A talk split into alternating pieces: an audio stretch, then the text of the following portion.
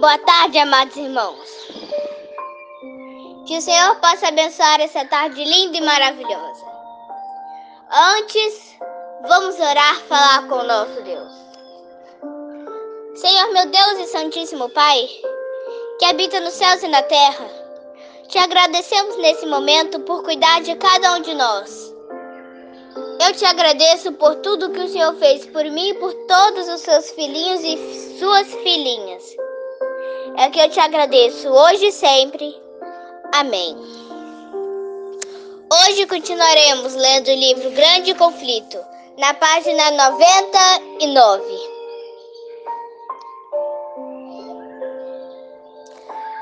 Farel prosseguiu de vila em vila, suportando fome, frio e, e fadiga arriscando a própria vida em todos os lugares.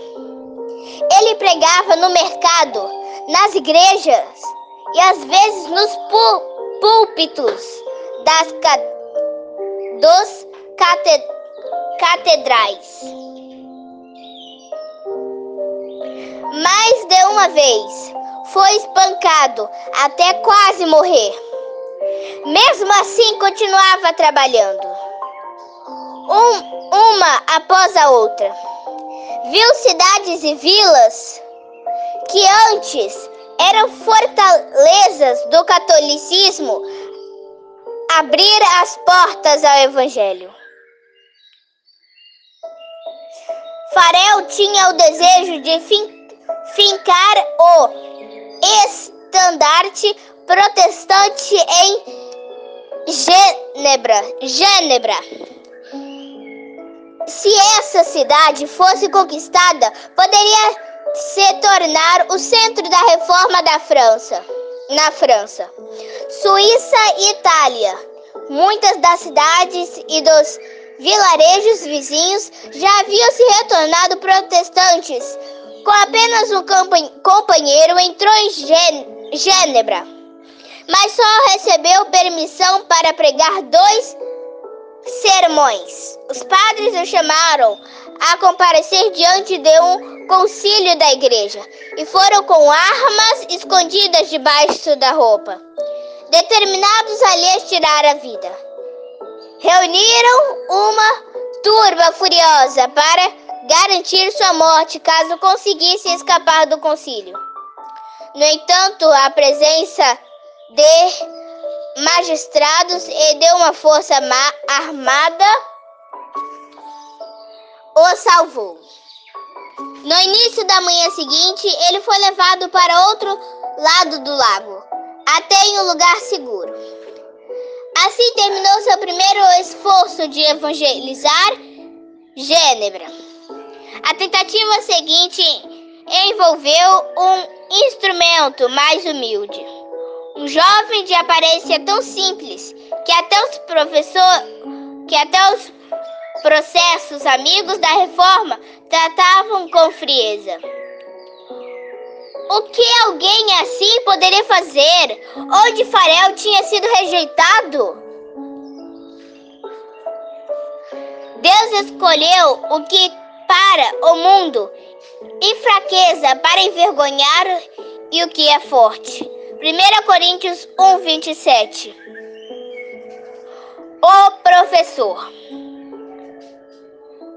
Froment começou sua obra como professor. As verdades que ensinava às crianças na escola eram repetidas por elas em casa. Logo os pais apareceram para ouvir a Bíblia, para ouvir o que a Bíblia explicava. Novos test testamentos e folhetos eram distribuídos de graça. Depois de um tempo, Frommit também teve que fugir, mas as vezes que havia ensinado foram internalizadas na mente das pessoas. A reforma estava então plantada, os pregadores retornaram e fielmente a adoração protestante foi estabelecida em Genebra. Genebra. A cidade já havia se declarado favorável à reforma forma, quando Calvino entrou por suas portas, ele estava a caminho de Bas Basileia, mas foi forçado a fazer um desvio, passando por Gênebra. Farel reconheceu a mão de Deus naquela visita. Embora Gênebra tivesse aceitado a fé reformada, a obra se regenera, se de regeneração precisava ser realizada pelo poder do Espírito Santo, não por decretos dos concílios. Embora o povo de Gênebra tivesse derrubado a autoridade de Roma, não estava tão pronto para denunciar aos vícios que haviam ficado profundas raízes durante o domínio católico. Em nome de Deus, Farel apelou solenemente ao jovem evangélico, evangelista que permanecesse e trabalhasse ali. Calvino recusou, recuou alarmado. Ele não queria conferir. Ele não queria confrontar o espírito ousado e até mesmo violento dos habitantes de Gênebra.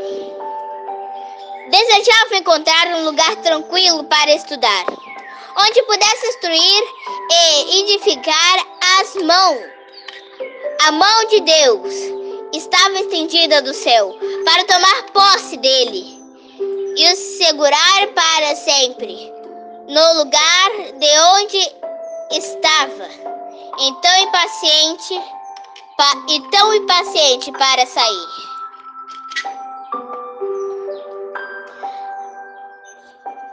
A trovoada da condenação. As condenações do Papas tro troveram contra Gênebra como a pequena cidade seria capaz de resistir à poderosa hierarquia que havia forçado reis e imperadores a se sujeitar? Passados os primeiros triunfos da reforma, Roma convocou novas forças para destruí-la. Criou a ordem dos jesuítas, a mais cruel, inescru...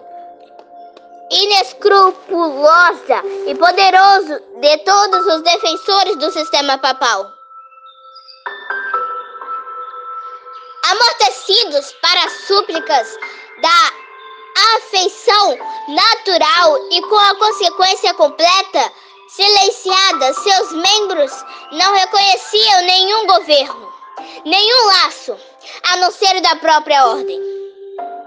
O Evangelho de Cristo havia capacitado seus seguidores a suportar sofrimento, frio, fome, labuta e pobreza, exaltando a verdade em face da tortura.